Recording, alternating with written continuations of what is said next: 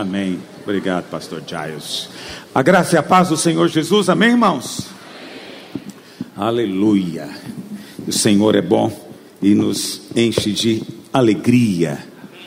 E eu vou, não vou ter muito tempo hoje de responder perguntas, mas tem duas perguntas bem longas aqui que eu acho que merecem uma atenção. É, a primeira, Pastor Luiz, a graça e a paz, na caminhada com Cristo, podemos esperar uma quantidade maior de tempo de paz ou de tribulações?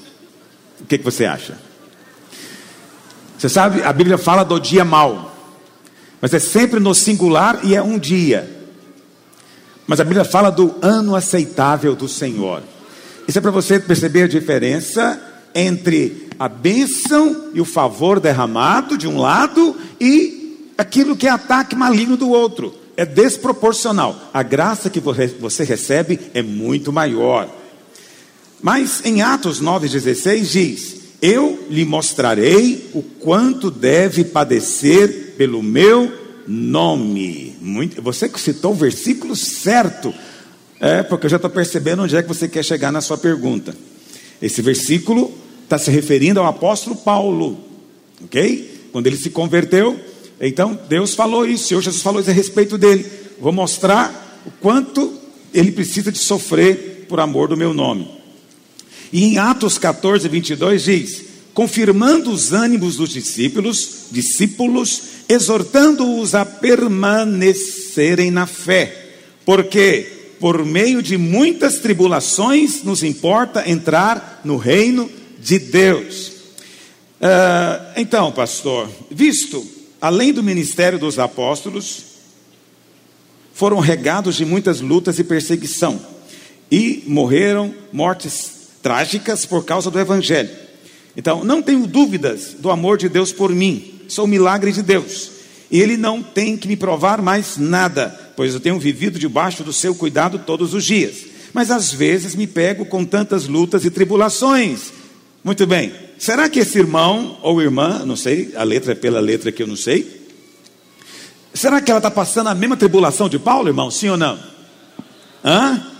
Aqui no Brasil, Goiânia, século 21, você está passando a mesma tribulação que Paulo passou? Oh, que pena, a sua tribulação não é igual a dele. Portanto, você não pode pegar as afirmações dele sobre tribulação e sofrimento e aplicar para a sua tribulação, porque não são a mesma, ok? É, então, eu estou, eu fico sem entender por que tanta tribulação. Será que eu estou debaixo de justiça própria, condenação? Ou será que essas tribulações fazem parte da vida cristã? Ok, eu entendi sua pergunta. Sua pergunta, na verdade, é o seguinte: Pastor, você está falando que, que eu estou debaixo do favor e que Deus tem para mim uma vida abundante, que Deus tem para mim justiça, paz e alegria no espírito, mas eu estou passando por tantas tribulações. Muito bem. Então, para você entender isso, você tem que entender o seguinte: eu queria que você prestasse bastante atenção agora minha dicção hoje não está legal, não sei porquê. Está dando para entender bem o que eu estou dizendo? Isso é muito importante você entender. Tem dois tipos de tribulações na Bíblia. Quantos tipos, irmãos? Dois. Ok? No Novo Testamento. Um tipo de tribulação é a tribulação que você tem, que faz parte dos ataques malignos, que faz parte às vezes da nossa própria incredulidade, que faz parte às vezes é daquilo que nós chamamos de maldição da lei. OK? Então, a respeito dessas tribulações, nós temos que viver debaixo delas, sim ou não? Não. O que, que diz Gálatas 3,13? Gálatas 3,13. O projeto tem que ser rápido, hoje eu preciso de agilidade. Cristo nos resgatou da maldição da lei, fazendo-se Ele próprio maldição em nosso lugar. Então, Cristo já levou as nossas maldições. Quantos creem nisso? Eu pergunto para você: o que são as maldições da lei? Eu não tenho tempo de provar para você, eu vou só contar para você. Se você for ler Deuteronômio 28, você vai ver que tem três grupos de maldição lá: tem maldições ligadas com morte, pobreza e doença. Então, a maldição da lei envolve morte física, envolve pobreza, miséria e envolve enfermidades, doenças. Essas coisas o Senhor Jesus já levou na cruz, sim ou não? Você precisa de crer nisso. Em nome de Jesus. Você precisa de crer nisso. Mas, pastor, eu estou passando por uma doença. Mas você tem que ter a convicção de que a vontade de Deus é curar você. Por quê? Porque Cristo já levou essa doença. Então, essa doença na sua vida não tem mais lugar. Não é para você. Ela é ilegal na sua vida. Quantos estão entendendo o que eu estou dizendo? Se você não crê nisso, você fica o tempo inteiro em dúvida: será que Deus quer me curar ou não? Será que Ele mandou essa doença para o meu bem? Será que eu tenho que tolerá-la? E você nunca sabe. Esses crentes que têm esse questionamento nunca sabem. Então eles nunca têm fé para crer na cura. Você não pode ter fé para crer na cura se você não crê que é a vontade de Deus. Mas se você tem certeza que é a vontade de Deus, você vai crer. Amém? Então, é a vontade de Deus que você fique desempregado, coma do trabalho das mãos de outros, você viva na pobreza, sempre carente, essa é a vontade de Deus para você? Não, para você a vontade de Deus é suprimento, abundância, prosperidade, essa é a vontade de Deus. Pastor, então, tá bom, então qual que é o sofrimento que a Bíblia fala então que eu preciso de passar, ou eu vou passar eventualmente? É o sofrimento que vem por causa da perseguição. Esse é um outro tipo de sofrimento, ok? Não é o mesmo desse. Esse sofrimento que eu mencionei, que faz parte das maldições da lei, você não precisa tolerar. Tore... Aleluia. Pega essa Bíblia rapidinho aí, vamos ler alguns versículos. É, eu consigo localizar rápido porque eu coloco aqui uma busca, palavra sofrimento no Novo Testamento. E já me aparece aqui dezenas de versículos. Vou ler só alguns para você ter clareza. Olha o que diz Paulo, Colossenses 1, 24. Ele diz, Colossenses 1, 24: Agora me regozijo no que, meus irmãos? Nos meus sofrimentos por. Paulo estava sofrendo doença, ele estava sofrendo miséria, ele estava sofrendo por causa dos irmãos da, lá da cidade de Colossos. Qual que era o sofrimento? É que em indo pregar havia resistência, oposição, havia perseguição, havia uma enorme dificuldade, mas Paulo fala que ele se regozija, significa que ele se alegra no no sofrimento. Quantos estão entendendo o que eu estou dizendo? Vamos ler mais um versículo? Vamos. Uh, um, Filipenses 3,10. Filipenses 3,10. Para o conhecer e o poder da sua ressurreição, e o que mais, meus irmãos? A comunhão dos seus. Esses seus aqui está falando de Jesus, o verso anterior, ok? Então Paulo está dizendo que nós precisamos de ter comunhão com os sofrimentos de Cristo. Eu pergunto para você, Cristo está sofrendo hoje, sim ou não? Eita, agora nós estamos com um conflito. Eu devia ter te respondido aqui com a outra mão. Se Paulo está querendo se juntar ao sofrimento de Cristo, isso significa que Cristo está sofrendo hoje. O Cristo está sofrendo o que hoje? Ele está sofrendo de gripe, resfriado, pneumonia, doença, miséria, carência, ele está na glória faltando alguma coisa. Qual que é o sofrimento que Cristo pode ter? Eu pergunto para você: Cristo é o cabeça, quem é o corpo? Quem é o corpo? Nós, a igreja. Se a igreja está sendo perseguida, quem está sendo perseguido? Cristo. Se a igreja está sendo torturada, quem está sendo torturado? Eu pergunto para você: ele sofre com você a mesma dor, sim ou não? Sofre. Talvez você nunca ouviu isso, né? Mas é por isso que devemos confiar no seu amor. A Bíblia fala, quando Jesus apareceu para Paulo, o que, que ele disse para Paulo? Paulo, Paulo, por que persegues a igreja? Foi isso que ele disse? O que, que ele falou? Paulo, Paulo, porque me persegue. Mas o Paulo fala: quem que é o Senhor? Não sei quem é o Senhor. Quem é o Senhor que eu estou perseguindo? Veja, Paulo não sabia quem era Jesus, e no entanto, Jesus disse: está me perseguindo. Porque quando você dá um copo de água para um desses pequeninos, está dando para quem? Mas quando você leva um pequenino desse para a cadeia e mata ele decapitado, você está fazendo quem sofrer? Cristo. Tudo tem a ver com Cristo. Quem abençoa você está abençoando Cristo. Quem recebe você está recebendo Cristo. Porque nós fomos unidos a Ele num só Espírito. Cristo e a sua igreja são um. Mas, pastor, nós somos tão fracos, estamos tão inconstantes, temos tantas falhas. Mas Hebreus diz que ele não tem vergonha de chamar você de irmão. Ele não se envergonha de estar unido a você. Você faz parte do time, da equipe, do corpo, você está ligado a Ele. Quantos estão me acompanhando? Aleluia. Obrigado. Sim. Aleluia. Aleluia, irmão. Obrigado pelo encorajamento me persegue também. Vamos ler mais dois versículos. Vamos lá. 2 Timóteo. Uh, 2 Timóteo 1,8. Olha o que diz. Não te envergonhes, portanto, do testemunho de nosso Senhor, nem do seu encarcerado, que sou eu. Paulo estava preso nessa hora, sim ou não?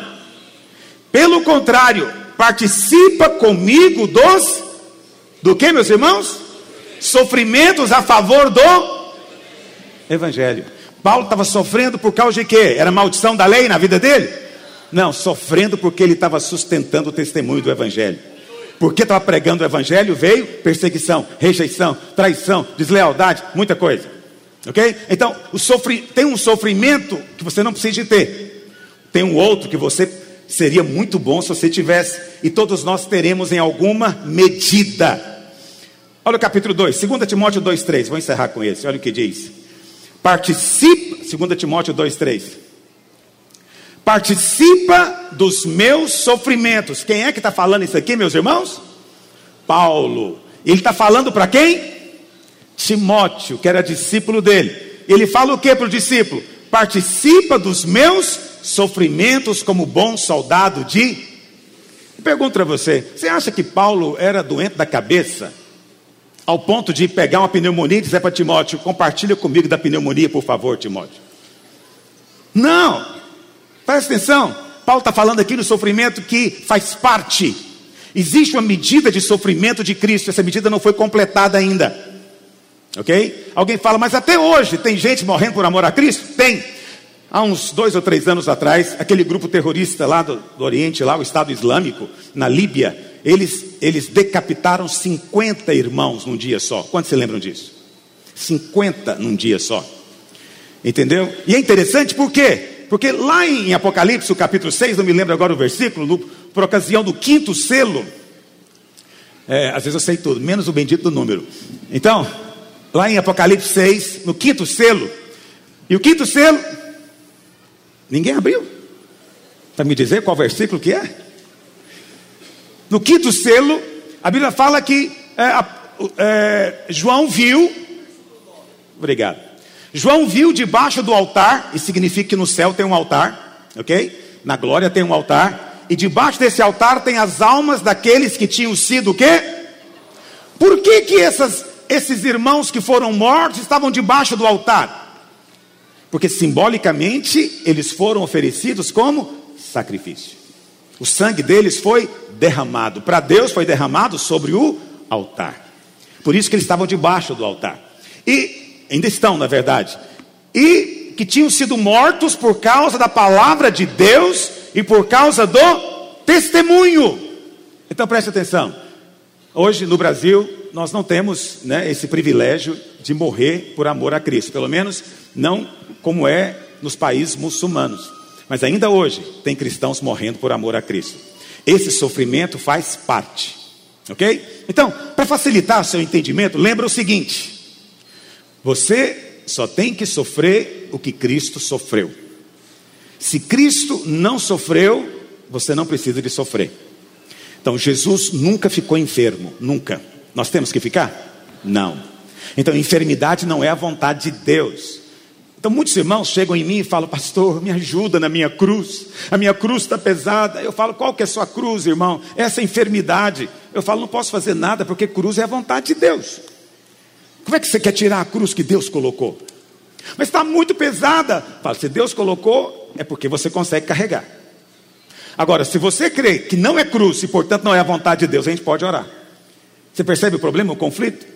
Então Jesus carregou uma cruz, a cruz dele não era doença. Então, Jesus viveu na miséria. Alguém vai dizer, pastor, Jesus não era rico. Sim, é verdade. Mas você acha que ele passou alguma necessidade? Quem tinha poder de multiplicar pão e peixe passava fome? Não. Então você também não tem que passar necessidade. Como estão entendendo o que eu estou dizendo? Jesus era cheio de vida. Ele era especialista em estragar velório. Chegava no velório, acabava o velório porque o morto levantava. Então, não havia maldição sobre ele. No entanto, ele sofreu. O que, que ele sofreu? Vamos enumerar alguns sofrimentos? Me ajudem. Uh, Jesus foi perseguido, sim ou não? Então, prepara. Jesus foi abandonado? Prepara. Ele foi rejeitado? É seu também. Ele foi traído? Teve alguém que foi desleal com ele? Que comia pão na mesa dele? Então você vai ter isso também? Sim, você não é maior do que o seu mestre. O aluno é maior do que o professor. Quando isso acontecer, vai para sua casa e faz como Paulo. Eu me alegro, eu estou participando de algo que é de Deus para a minha vida. Mas, assim, eu, eu tenho que dizer para você, irmão ou irmã, não sei, que o que você está dizendo aqui, que você está passando e você não consegue entender, não é isso, tenho certeza. Você não está sofrendo por amor a Cristo, está sofrendo algum problema desse que eu mencionei, que faz parte da maldição da lei. Não é a vontade de Deus para você. Quando você sabe a vontade de Deus, você tem fé para ir adiante. Quantos estão comigo? Oh Deus, acho que não vai dar para responder mais nenhuma. É, vou tentar responder essa aqui rapidamente. Está tão longa. Pastora Luiz, Mateus 25 fala da parábola das virgens. Cristo começa dizendo: Naquele dia o reino do céu será como? Presta atenção, você escreveu errado. O reino do céu será semelhante. Muito importante você entender, mas tudo bem. Ah, quando eu li essa parábola, e ela se trata do arrebatamento, ah, cristãos prudentes e os cristãos não prudentes, insensatos. O azeite é o Espírito Santo. Mas Jesus fala de reino. Então, está tratando de vencedores. Essa parábola aponta para os que ficarão, que não serão arrebatados e, portanto, não vão receber o galardão. Ah, então, como alguém pode ser chamado de virgem, ou seja, de igreja, e ficar de fora? Pois não vão ficar de fora os cães, os mentirosos, os feiticeiros, os adúlteros. Então, Aqui está a precisão para você, quando você lê a Bíblia, você tem que procurar ser preciso, ok? Uma parábola, ela tem que ser entendida só no contexto da mensagem central que ela quer passar. E a mensagem central aqui não é salvação, ok? É qualificação para participar do arrebatamento. E a qualificação é ter azeite transbordando, ser cheio do Espírito. Então preste atenção: a parábola diz que aquelas que eram cheias do espírito são chamadas de virgens sábias. As outras que não tinham azeite são chamadas de virgens também, porque são virgens, são crentes, só que são crentes insensatos, tolos, que não se enchem do espírito. São crentes que estão vazios, portanto, lâmpada vazia, mas são crentes. Então, essa parábola não pode estar falando de inferno, porque os dois grupos são de crentes. O que essa palavra está falando, você mesmo respondeu, é de recompensa. Tem um grupo que vai ficar de fora da festa. Tem uma festa que alguns não vão poder participar, mesmo sendo salvos. Eu sei que isso é algo que incomoda muita gente, no entanto, é o ensino do Evangelho. Nós ensinamos aquilo que está no Evangelho. Ninguém vai para o inferno porque enterrou talento. Ninguém. Só porque você não quis usar o seu talento aqui na igreja, não significa que você vai para o inferno mas significa que você vai perder recompensa. Ok? Há uma recompensa para quem usa o seu talento. Então, o fato de você não ser cheio do Espírito não te leva para o inferno, não te condena, mas te priva de uma recompensa. Então, há uma recompensa que é para aqueles que são cheios do Senhor. Há uma grande perda em não ser uma vasilha cheia. Mas eu louvo a Deus porque você está aqui, porque só está aqui, na verdade, quem está cheio. Você sabe, quem está cheio é atraído. Quem não está cheio acha cansativo, fica indisposto. Se você acordou hoje de manhã e falou, vou adorar a Deus, vou ouvir a palavra de Deus, é sinal de que o Espírito está borbulhando dentro de você. Amém? Aleluia. Glória a Deus. Bem, irmãos, hoje eu gostaria de compartilhar com você algo que eu mencionei na semana passada e eu decidi aprofundar um pouquinho mais. Na semana passada, eu falei para os irmãos aqui sobre o tema O milagre está na sua boca. Ou seja, no Novo Testamento, a nossa fé, ela se expressa nas nossas palavras. Eu criei, por isso falei. É pelo falar, na nova aliança, tudo é pelo falar. É pelo falar que as coisas de Deus hoje acontecem. Quantos estão lembrando do que eu falei? Então, lá no Salmo 91, pois disseste: O Senhor é o meu refúgio. Pois disseste, você acabou de fazer do Altíssimo a sua morada. Porque você disse: praga nenhuma vai chegar na sua tenda, nenhuma seta do diabo vai alcançar você. Amém? Então por que, que você foi tão protegido agora? O salmo explica, porque você disse. Na nova aliança, nos apropriamos pela fala. Lá em Romanos 10, verso 9 e 10 diz o que? Que com o coração se crê para a justiça, mas com a boca se confessa a respeito da salvação. Todo aquele que confessar, confessar, será salvo. Alguém pode ser salvo em silêncio? Não. Porque é quando você abre a boca que a fé para a salvação é liberada. Se você ler lá em Efésios 5,18, você vai ler Paulo dizendo: E não vos embriagueis com vinho, no qual há dissolução, mas enchei-vos o espírito, falando entre vós. Então, quanto mais silencioso, mais vazio. Quanto mais você fala pelo espírito, mais se enche do espírito. Então, você se enche do espírito falando, mas esse falar Aqui no contexto é até um entoar. Então você se enche falando, cantando, falando a Deus, falando com Deus, falando por Deus, falando a respeito de Deus, do Senhor. Quando você fala, há enchimento.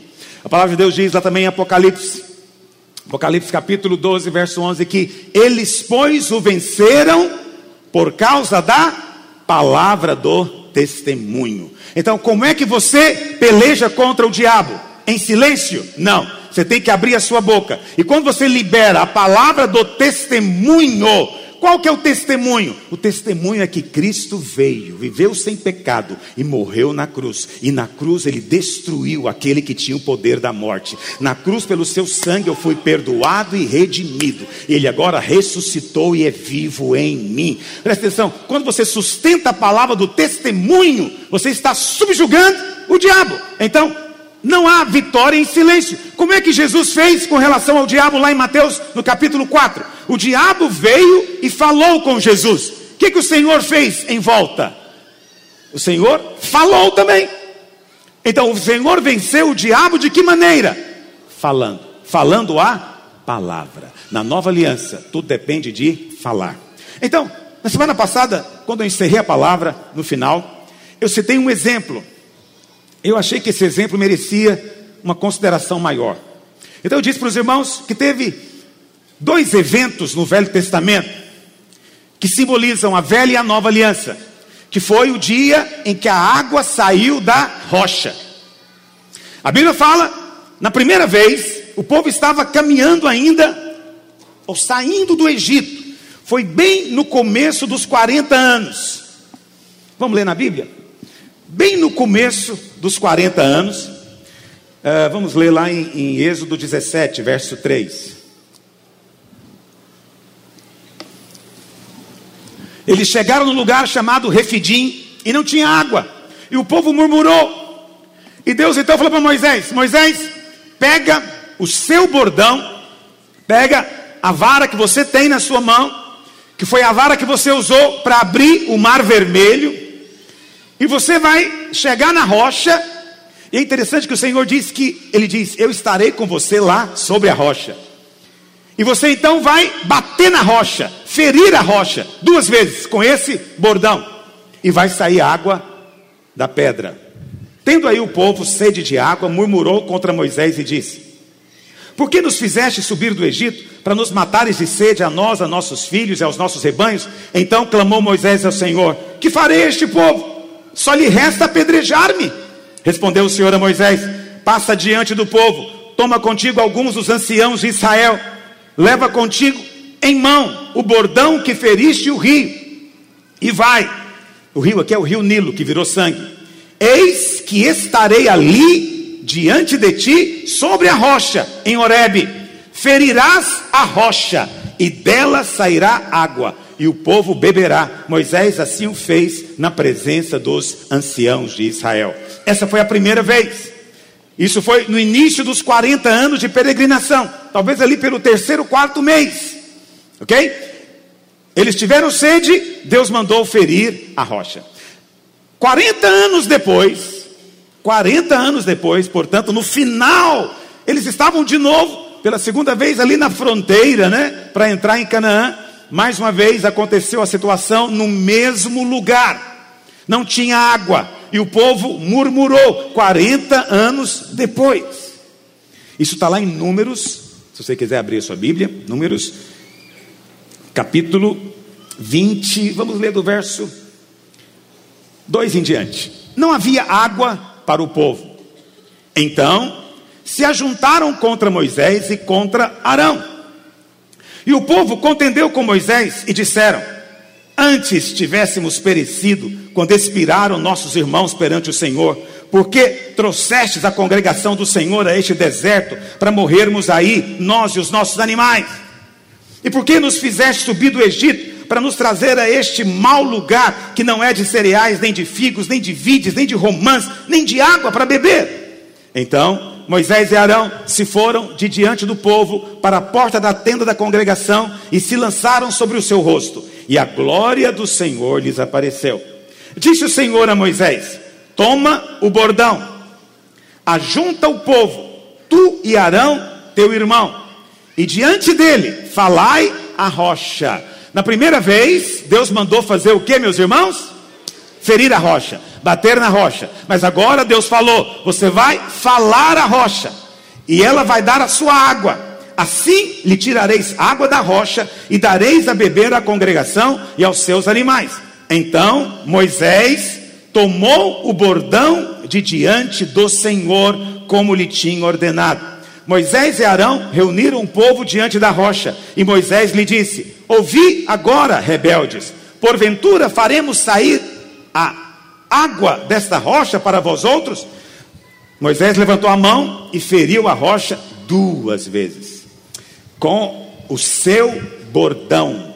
No verso 9, qual o bordão que o Senhor mandou ele levar? Então Moisés tomou o bordão que estava onde, meus irmãos? Diante do Senhor. Esse é um outro bordão, talvez você não saiba, vou te contar agora. Mas quando Moisés feriu, ele não pegou esse, ele pegou o bordão que ele tinha na mão, que era o bordão dele, ok? O bordão dele. Mas o Senhor disse a Moisés e Arão: Visto que não crestes em mim para me santificar diante dos filhos de Israel, por isso não fareis entrar este povo na terra que lhe dei. Muito bem, então você tem aqui dois eventos, mas os dois eventos eles são conectados um com o outro, porque eles são simbólicos, eles representam as duas alianças. A primeira vez que Moisés bateu na rocha aponta para a velha aliança. Na segunda vez, quando Deus mandou ele falar com a rocha, aponta para a nova aliança. Qual que é a diferença? Na velha aliança, preste atenção, na lei, Jesus veio e foi ferido. Jesus é a rocha. Romanos capítulo 10 diz que ele é a rocha que seguia o povo em todo o caminho. Cristo é a pedra. A Bíblia fala então que essa rocha foi ferida. Isso aconteceu no Calvário. Lá no Calvário, o Senhor Jesus foi ferido de uma vez por todas. Não pode ser novamente. Na nova aliança, aí na segunda vez, a rocha já tinha sido ferida. Portanto, agora na nova aliança, a rocha não é ferida novamente. Na nova aliança, nós apenas falamos com a rocha e a água flui para nós. Na velha aliança havia o trabalho do homem, o esforço do homem, algo que o homem tinha que fazer para receber a bênção. Ele deveria cumprir algo para que a água fluísse para ele. Na nova aliança, não. A única coisa que é requerida é que ele fale. Fale. Eu estou enfatizando isso para mostrar para você que as coisas realmente na nova aliança são muito mais simples do que você imagina. Não exige da sua parte um fazer, exige apenas um crer. Mas na nova aliança, a nossa fé se manifesta nas palavras. Eu sei que você vai dizer, pastor, mas a fé não se manifesta nas obras. Eu não vou responder isso hoje para você, preste atenção. A fé que eu estou falando aqui é a fé para receber de Deus. Essa fé se expressa por meio de palavras. Eu criei por isso, falei. Por isso, toda a provisão de Deus já está na sua boca, esperando para ser liberada. Você tem apenas que falar. É assim na nova aliança. Quantos dizem amém? Então eu queria me deter nesse segundo evento com os irmãos. E no verso 8, volta no verso 8, o Senhor fala quatro coisas que Moisés tinha que fazer. Olha o que ele diz: toma o bordão, primeira coisa, ajunta o povo, segunda coisa, toma também Arão, terceira coisa, e falai a rocha, e ela vai dar água. Quatro coisas. Quantas coisas, irmãos? Quatro coisas o Senhor falou para Moisés aqui. Essas quatro coisas, todas elas apontam para a nova aliança. Vamos ver cada uma delas? Vamos começar? Primeiro, o Senhor mandou que Moisés pegasse o bordão. Que bordão que é esse? Que bordão que é esse? Tem dois aqui na história. E é isso que às vezes gera confusão, porque muitos dos irmãos nem sabem que existia um segundo. De qual bordão, ou a qual bordão o Senhor está se referindo? Então, quando você lê o texto, você vai ver que Deus fala é, para Moisés pegar o bordão. E Moisés, então, pega o bordão, verso 9, diante do Senhor. Então Moisés tomou o bordão diante do Senhor. Tinha um bordão, uma vara que estava diante do Senhor. Diante do Senhor aonde? Estava lá no Santo dos Santos. Tinha uma vara que estava no Santo dos Santos. Diante de Deus. O Senhor falou: pega essa vara. Mas Moisés, na hora que ele vai diante da rocha, diante do povo, ele não usa esse bordão. Qual bordão que ele usa? O dele. O bordão dele é o bordão que ele usou para abrir o mar vermelho, para transformar em sangue a água do rio Nilo. Qual que é a diferença entre os dois bordões? O primeiro bordão que eu vou te contar agora aponta para a graça. O bordão de Moisés simboliza a lei. Simboliza a lei. Qual está me acompanhando? Pastor, então que bordão que é esse que estava diante do Senhor? Para você entender isso, tem que voltar três capítulos, lá em Números 17. Lá em Números 17, 16 e 17, vou ler só o 17, vou contar para você a história. A Bíblia fala que um dia é, levantou-se um grupo em Israel chamado Datã, Coré e Abirão.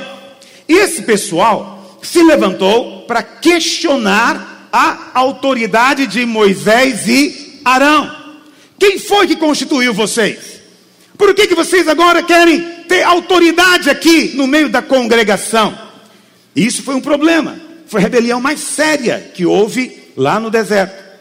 A Bíblia fala então, você conhece a história, eles eram muito, muito insolentes. Insolência é sempre um sinal de rebeldia que sai do inferno. Aqueles que têm o Espírito de Cristo nunca são insolentes. Nunca falam com insolência contra a autoridade. Esse pessoal falou contra Moisés e Arão. Depois você lê a história. E aí, a Bíblia fala que a terra abriu. E eles foram levados para o inferno vivos. Por causa da rebeldia. Você entendeu tanto que a rebeldia é coisa séria. Nós estamos vivendo dias interessantes. Eu vou falar isso não para os irmãos aqui, mas para alguns que vão me assistir. E que resolveram, de repente, usar a palavra da graça como se fosse ocasião para rebeldia. Essas pessoas nunca viram a graça. Preste atenção no que eu vou te dizer. Há dois ou três domingos atrás, preguei para você que a submissão traz favor, a arrogância tira o favor. Quem anda e quem entende a graça, ele vive em submissão, porque ele quer ter favor.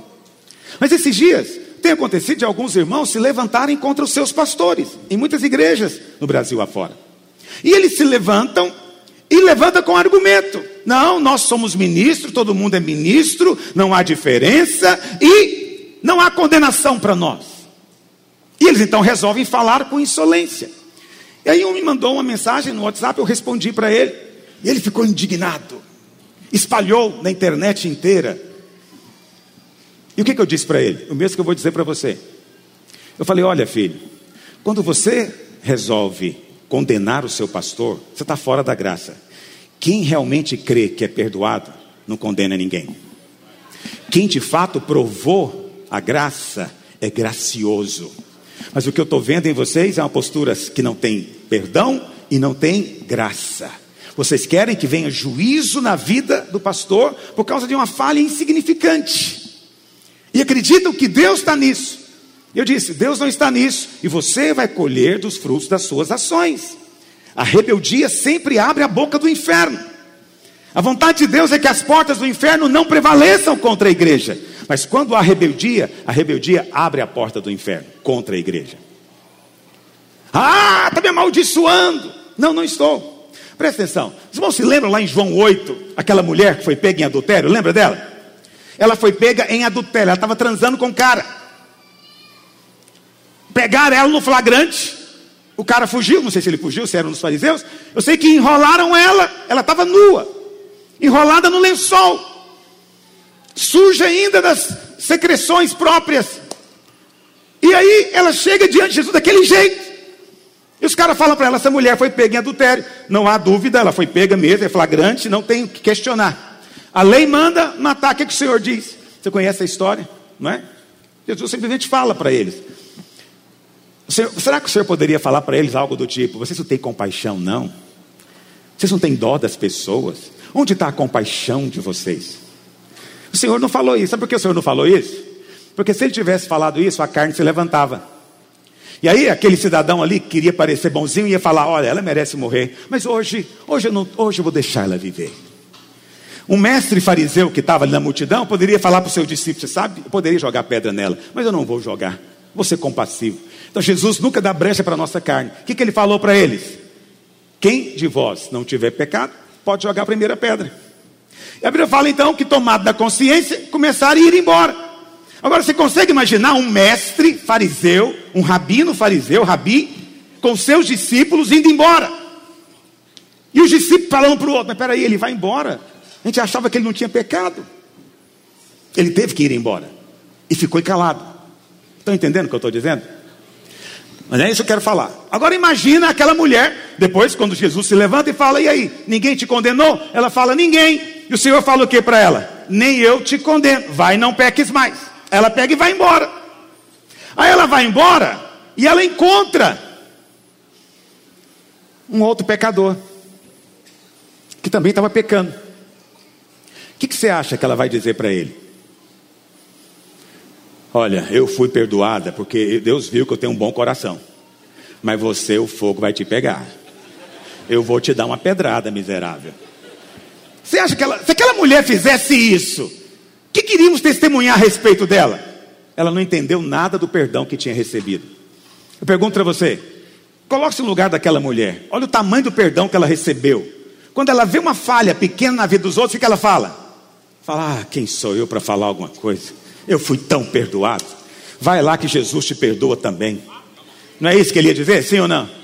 Mas em vez de ouvir isso, o que eu estou ouvindo na igreja são irmãos que dizem que me ouvem de dia e de noite, mas quando vê uma falhazinha na vida de um pastor, desce o porrete, mata ele, acaba com ele. Por quê? Porque eu fui perdoado porque eu sou uma ovelhazinha boazinha, mas esse cara é um miserável. Ou seja, você não viu graça coisa nenhuma. Você apenas está viciado em pregação interessante. Você apenas está viciado em ouvir coisas novas, diferentes. Você não entendeu o Espírito de Cristo ainda. O Espírito de Cristo é quem é perdoado não condena. Quem recebe graça é gracioso. Não tem jeito de ser diferente. Por isso, quando eu encontro alguém que já chega com voz de condenação, eu falo, Deus abre os olhos dele. Ele não sabe nada do que eu tenho falado, mas julga conhecedor de tudo. Que o Espírito Santo nos abra os olhos hoje. Hoje eu estou igual o Giles, né? Olha.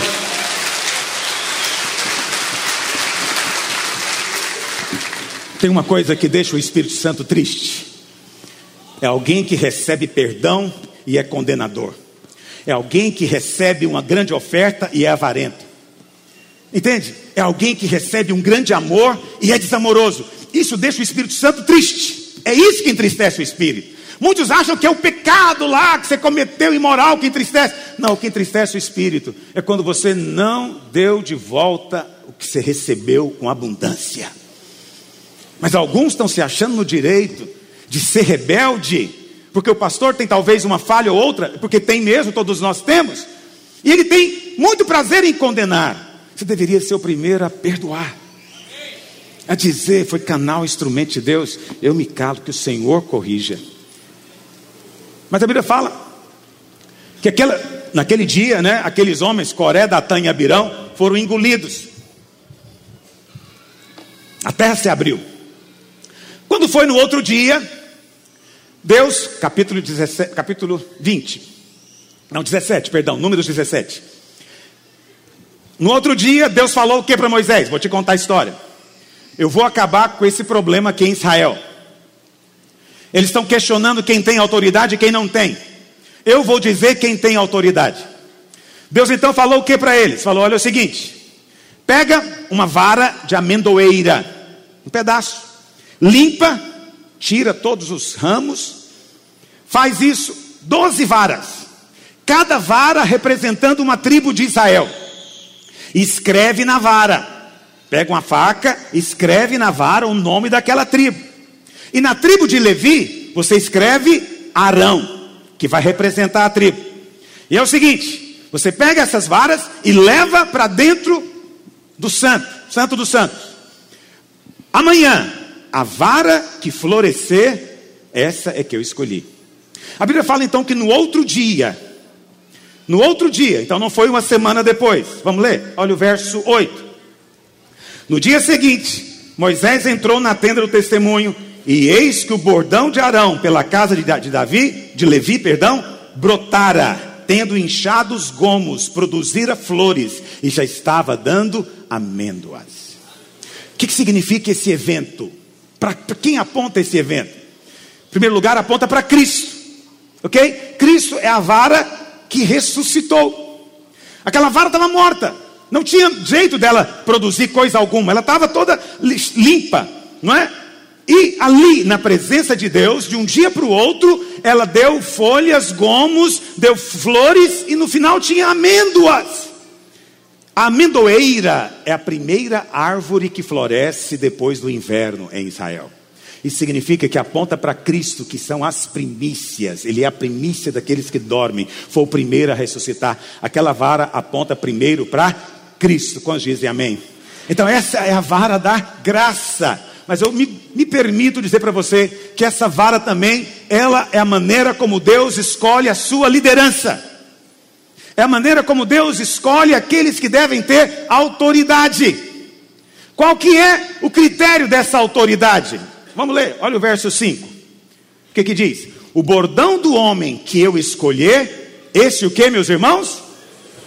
Presta atenção, esse é o sinal da autoridade. Deixa eu te, vou te dar um, um, um sinal de autoridade. O homem que eu escolho floresce, frutifica e dá em abundância. Aquele que eu escolho é cheio de vida. Se o que eu falo para você é que a cada domingo não tem vida, ignore e vá para sua casa. Mas se quando você vem aqui e eu começo a falar com você, você percebe que começa a brotar rios de água viva do seu interior. Você percebe que o ambiente vai mudando, é porque a vida de Deus está aqui para confirmar aquilo que eu estou falando.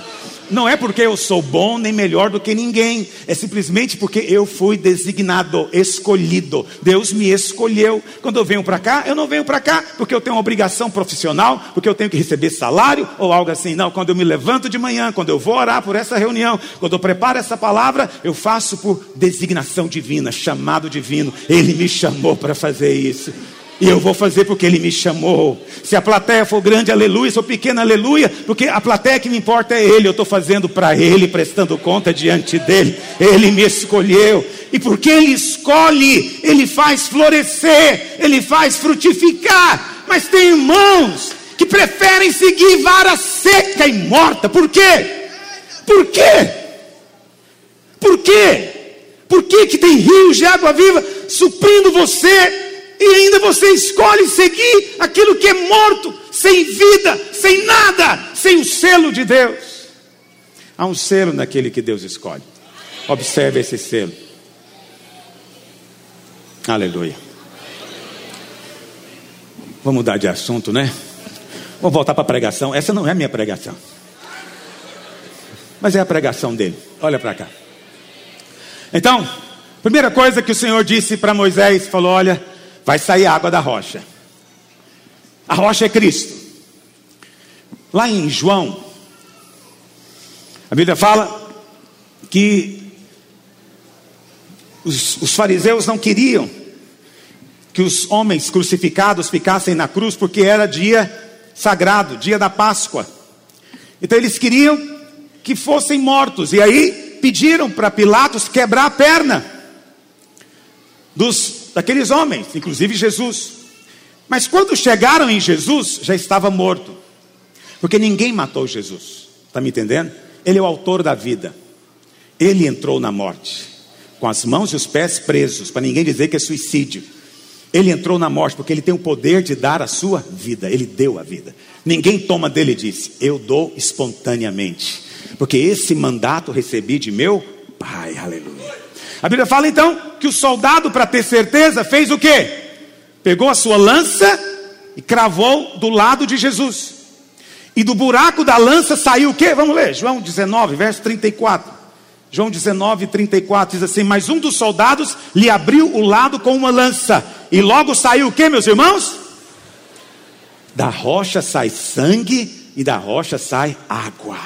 Por que sangue e água? Porque são os dois lados da sua necessidade. Por um lado você era pecador e estava longe de Deus, mas da rocha saiu o sangue que te lavou do pecado e te reconciliou com Deus. Essa rocha flui sangue perdão, redenção, nova aliança. Mas ela também, junto com o sangue, ela flui água. O que, que é a água? A água é o Espírito, é a provisão perfeita de Deus. Jesus disse: aquele que crê em mim, do seu interior vai fluir rios de água viva. Da rocha sai sangue e da rocha sai água.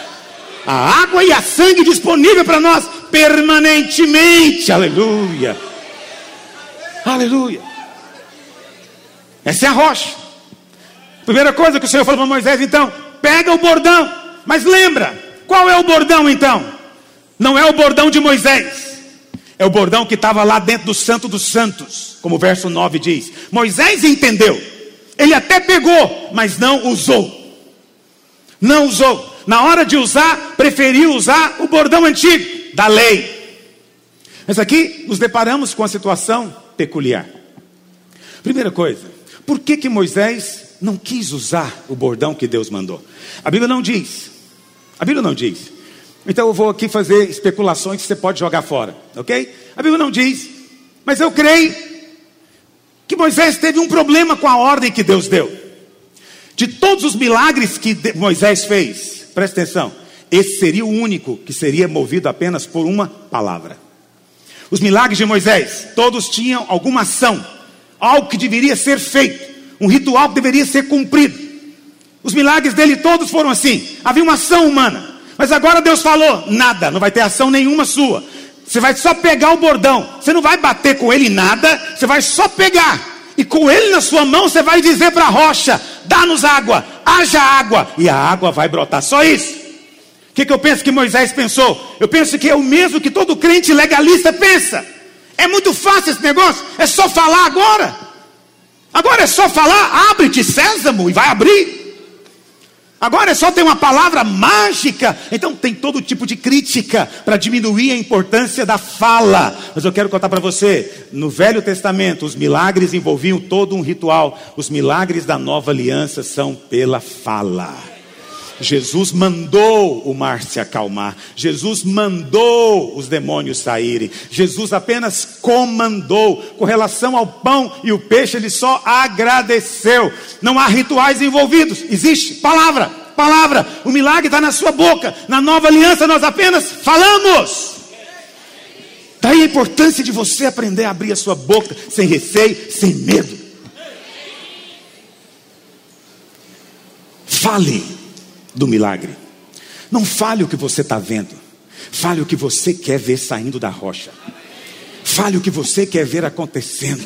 Não, há não ponha limites em Deus. Quando você fica olhando demais para o problema, você fica vendo a impossibilidade dele. Como Deus pode mudar essa pessoa? Como Deus pode transformar aquela outra? Como que vai essa dívida ser paga? Como que eu vou poder ter um filho? Como que eu vou me casar? Há muitas perguntas para as quais você não tem resposta. Talvez Moisés também pudesse questionar isso. Eu vou só falar, eu nunca fiz isso. Mas agora vai ter que fazer. Na primeira vez, na velha aliança, era assim, mas na nova, não. Na nova você fala. Mas presta atenção. Você fala segurando um bordão. Qual que é o bordão que ele está segurando? Como é que você acha que era a aparência desse bordão? Você tem um bordão de Moisés, que era é, parecido com um, um, um, um, de cuidar de ovelhas, não é? Então parecia um grande cabide de, de sombrinha. Ele era firme, ele passava uma imagem de autoridade, austeridade, eu diria até uma masculinidade. Mas agora Deus mandou pegar um outro. Como é que era o outro? Era um pedaço. E ele estava cheio de quê? Flor. Flor. Folha. Um brotinho aqui, outro acolá. Parece desenho de meninas adolescentes. Entendeu? Um negócio florido de cá e um negócio de cá tão austero, tão firme. Não sei se você está entendendo as críticas que nos fazem. É preciso ter essa austeridade da lei, porque acreditam que é com ela que as coisas vão acontecer. Mas o Senhor diz: não é, é com a vara ressuscitada, é com a vara cheia de flor, é com a vara que o mundo não dá valor, mas eu dou valor porque ela é resultado do poder de Deus, não é obra humana. Então presta atenção, segura a graça na sua mão em fé e abre a sua. Primeira coisa que tem que fazer é segurar no bordão da graça. Mas pastor, Moisés bateu na rocha duas vezes e mesmo assim saiu água. Essa é interessante. Se for, ainda bem que só o Senhor é Deus. Porque se fosse eu ou você, Jairus, Deus naquela hora está cortado, está fora. Não vai ter água para você, não. Não, Deus é tão bom que Deus não vai deixar o povo com sede por causa do erro do seu líder. Está entendendo o que eu estou dizendo? Deus não vai deixar você morrer de fome porque o seu pastor é tonto. Deus ama você. Deus vai tratar com esse pastor tonto. Deus vai tratar com esse pastor que resolve bater ao invés de falar. Mas presta atenção, você vai receber o que Deus tem para você. Porque Deus tem uma aliança com o seu povo.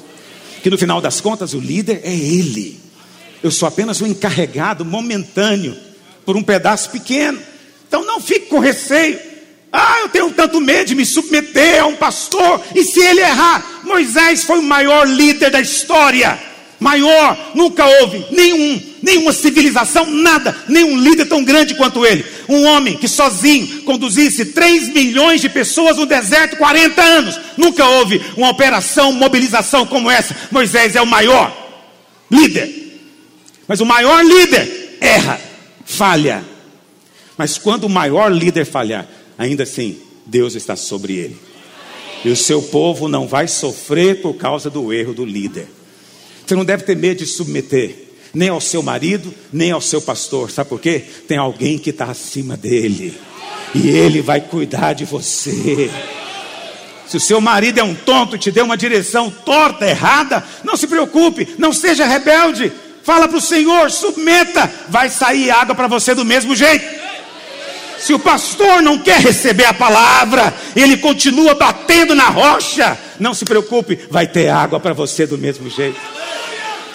Mas há um outro aspecto também. É que existe alguma glória na lei. 2 Coríntios capítulo 3, no verso 6 e 7, diz que existe alguma glória. Havia glória na face de Moisés, ainda que desvanecente. Havia alguma glória. E porque havia alguma glória, então a água saiu.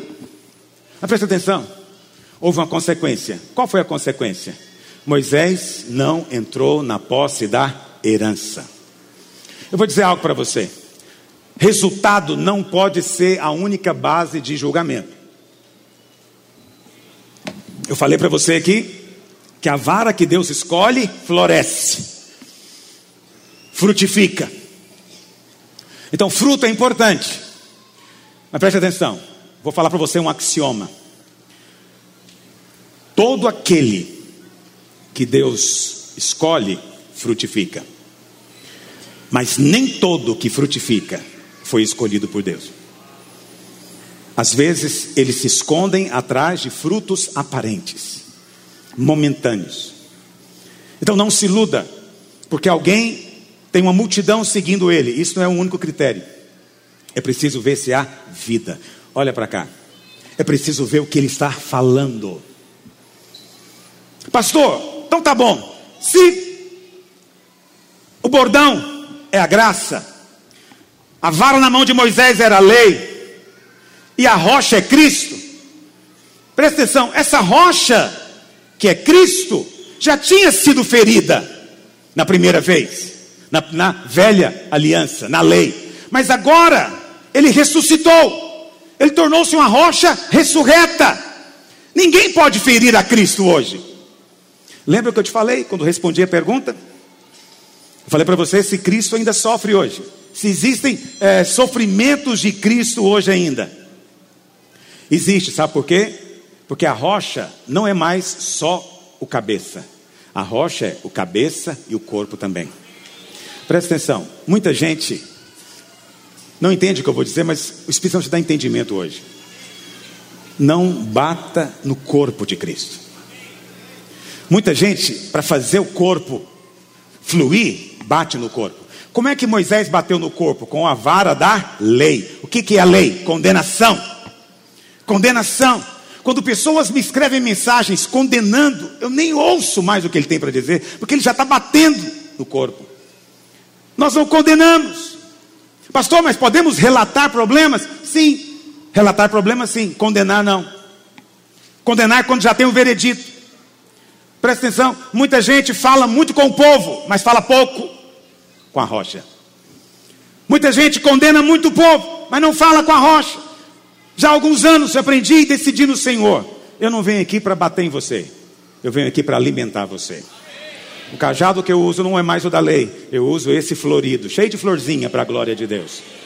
Muitos não querem, muitos rejeitam, mas esse aqui é o bordão da graça em nome de Jesus. E ele, com ele você não bate na rocha. Mas quando você chega com ele, a rocha vai fluir suprimento que é necessário. Vai fluir tudo aquilo que é preciso. Quantos estão comigo nessa manhã? Segunda coisa que Deus falou para Moisés foi o que? Moisés, toma Arão com você. Por que, que Arão tinha que ir junto? Arão era o sumo sacerdote. Presta atenção, isso aqui é importante. Tudo aponta para a nova aliança. Na primeira vez que Deus disse para Moisés bater na rocha, Deus mandou ele levar Arão, sim ou não? Não, por que não? Porque Arão ainda não era sumo sacerdote. Isso só aconteceu alguns meses depois, quando chegaram no Sinai, e ele então foi consagrado, tornou-se sumo sacerdote. Até aquele momento ele não era, então ele não foi. Não havia sumo sacerdote. Agora tem um sumo sacerdote. Arão foi consagrado, Arão aponta para Cristo. E significa que no dia da ressurreição, ele foi constituído sumo sacerdote, segundo a ordem de Melquisedeque. O que, que o Senhor está dizendo para Moisés? Moisés é o seguinte: primeira coisa, pega o bordão da graça. Se você quer ver água saindo, pega o bordão da graça. Segunda coisa, pega com você o sumo sacerdote. A compreensão do sumo sacerdote é vital para a sua fé. O que, que significa sumo sacerdote? Significa o princípio do representante. Tudo que Deus faz, Deus faz por meio de um representante. No Velho Testamento, quem representava o homem diante de Deus era um sumo sacerdote homem. Se aquele sumo sacerdote fosse aceito diante de Deus, a nação era aceita. Deus não olhava o pecado individual de cada um, Deus olhava apenas o do sumo sacerdote. Se ele era aceito, a nação era aceita. Se ele era rejeitado, a nação era rejeitada. Por isso a nação se alegrava quando tinha um sumo sacerdote fiel. Haveria tempos muito bons. Só que os sumos sacerdotes fiéis morriam. E eventualmente eles ficavam com medo do filho que viria, porque não era escolhido, não era eleito, ok? Passava de pai para filho, tinha que ser descendente de Arão. Mas agora apareceu um novo sumo sacerdote com uma nova linhagem. Ele não é mais da linhagem de Arão, porque ele é da tribo de Judá, mas ele é de uma linhagem superior. Ele é da linhagem de Melquisedeque, rei de Salém, rei de justiça, sem começo de dias e sem fim. E ele agora se tornou sumo sacerdote para sempre. O que, que significa isso? Quando você chega diante de Deus, você chega através de quem? Do seu sumo. Quem é o seu sacerdote agora? Cristo. Por isso que lá em 1 João 4,17, João diz o quê? Porque assim como ele é, nós somos neste mundo. Se o seu sumo sacerdote é aceito, você é aceito também. Se o seu sumo sacerdote é santificado, você é santificado também. Se o seu sumo sacerdote é abençoado, você é abençoado também. Tudo que diz respeito a ele vai dizer respeito a você, porque diante de Deus ele é o seu representante. Deus trata com representantes. Não tem nada a ver com você sozinho chegar diante de Deus. Ninguém pode chegar ao Pai senão por meio dele. Está entendendo o que eu estou dizendo? Ninguém tem justiça em si mesmo. Ninguém tem em si mesmo nenhuma qualificação suficiente para chegar diante de Deus. Nós chegamos com o nosso sumo sacerdote na frente. Pai, estou aqui em nome de Jesus. Ele é o meu representante. Se ele é aceito, eu sou aceito também. Estão entendendo o que eu estou dizendo? Quando você pega o bordão da graça e se, se posiciona junto com o seu sumo sacerdote, você já ganhou fé para avançar. Você já ganhou fé. Por quê? Porque você tem a graça do favor imerecido e tem um representante que não pode ser rejeitado jamais. Então é certeza, quando você abrir a boca, coisas vão acontecer. Qual foi a terceira coisa que Deus falou para Moisés? Reúne o povo. Então, primeira coisa, pega o bordão que está no Santo dos Santos, ou seja, pega o bordão da graça. Segunda coisa, pega o sumo sacerdote. Sem ele não acontece nada. Terceiro, reúna o povo, reúna a congregação. Por que, que agora tem a congregação envolvida? Na primeira vez não tinha congregação envolvida, só os anciãos. Por quê? Porque era velha aliança. Na nova aliança, todos nós fomos feitos congregação do Senhor, reis e sacerdotes. E o Senhor agora chama que você se reúna. O que, o Senhor está dizendo aqui? Mateus 18, ele fala o quê? Onde houver dois ou três reunidos em meu nome, ali estou no meio deles. E que se dois ou três concordarem a respeito de qualquer coisa que porventura pedirem, falarem, se lhes há concedido. O que, que o Senhor está dizendo? Não apenas pegue o bordão da graça, não apenas posicione-se com o seu sumo sacerdote, junte-se com mais dois ou três, em concordância com eles. Faça a quarta coisa agora: manda vir água da rocha, e você vai ver o milagre de Deus acontecendo. Essa é a quarta coisa. Qual que é a quarta coisa que o Senhor mandou Moisés fazer? Uma vez que você pegou o bordão da graça, uma vez que você se posicionou com o sumo sacerdote, uma vez que você reuniu a congregação em concordância, agora Moisés, fala, fala, só isso, fala, mas não tem que fazer nada, nada, fala, fala que a rocha vai suprir você. A mesma coisa que eu digo na nova aliança, é apenas isso, fala. Você pode achar pouco, você pode achar insignificante, você pode achar irrelevante, e é mesmo. Falar é a coisa mais insignificante que tem. Não envolve mínima energia da sua parte. No entanto, Deus escolheu algo que de si mesmo parece totalmente sem valor e impotente, para que por meio disso ele possa manifestar o seu poder. Para que ninguém venha dizer que recebeu a glória porque fez. Você não faz, você apenas fala.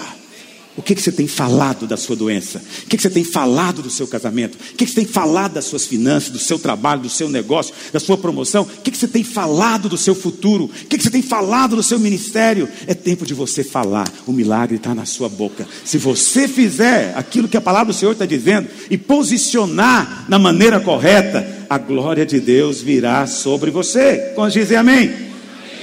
Lá em Romanos 10, verso, vou encerrar lendo esse versículo, Romanos 10, verso 5.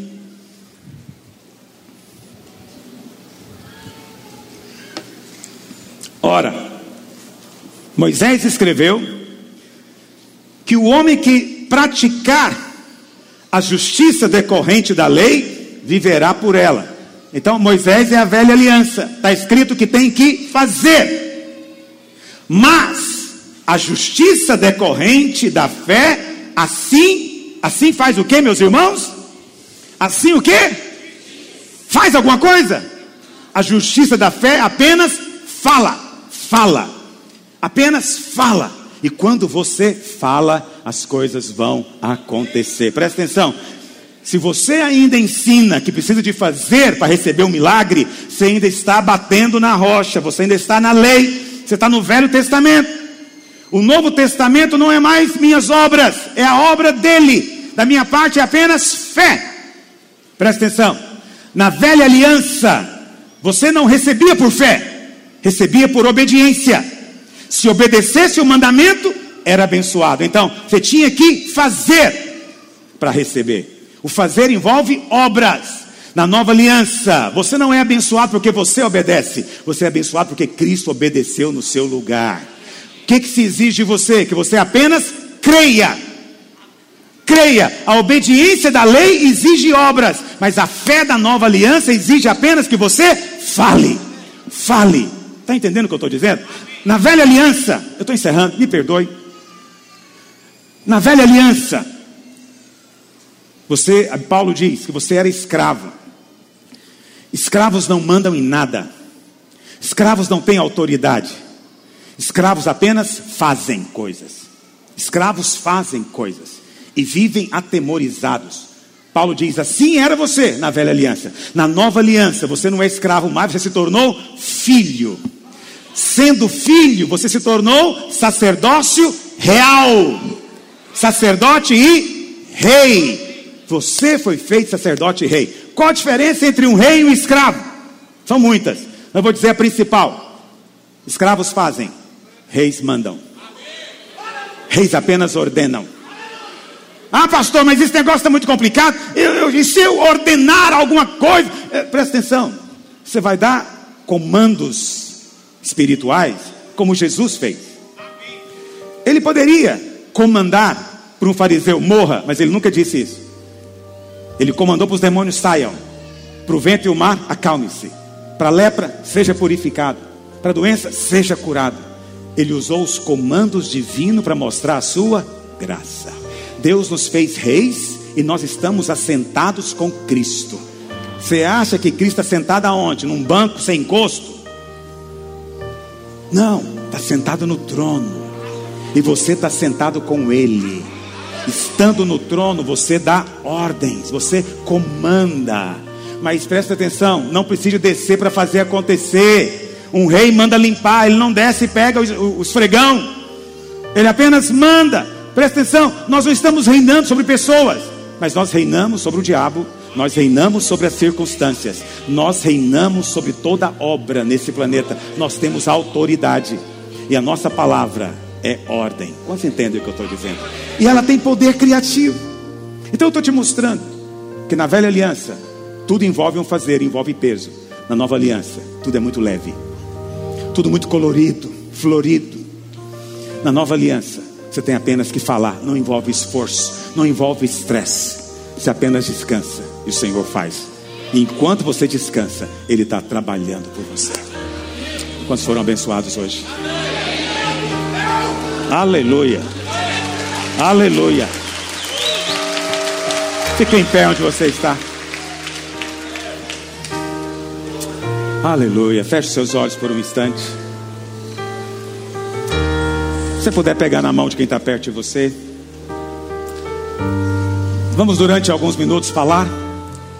Você tem fé para falar? Você vai falar então. Porque a bênção já está na sua boca. Você não está vendo, apenas fale. Às vezes não está nem sentindo, apenas fale. Você está com o bordão na sua mão, que é a graça, o favor imerecido. Nós estamos aqui posicionados com o nosso sumo sacerdote. Se ele aceita, nós somos aceitos também. E agora estamos reunidos como congregação. Nós podemos falar para a rocha e ela vai dar o suprimento que você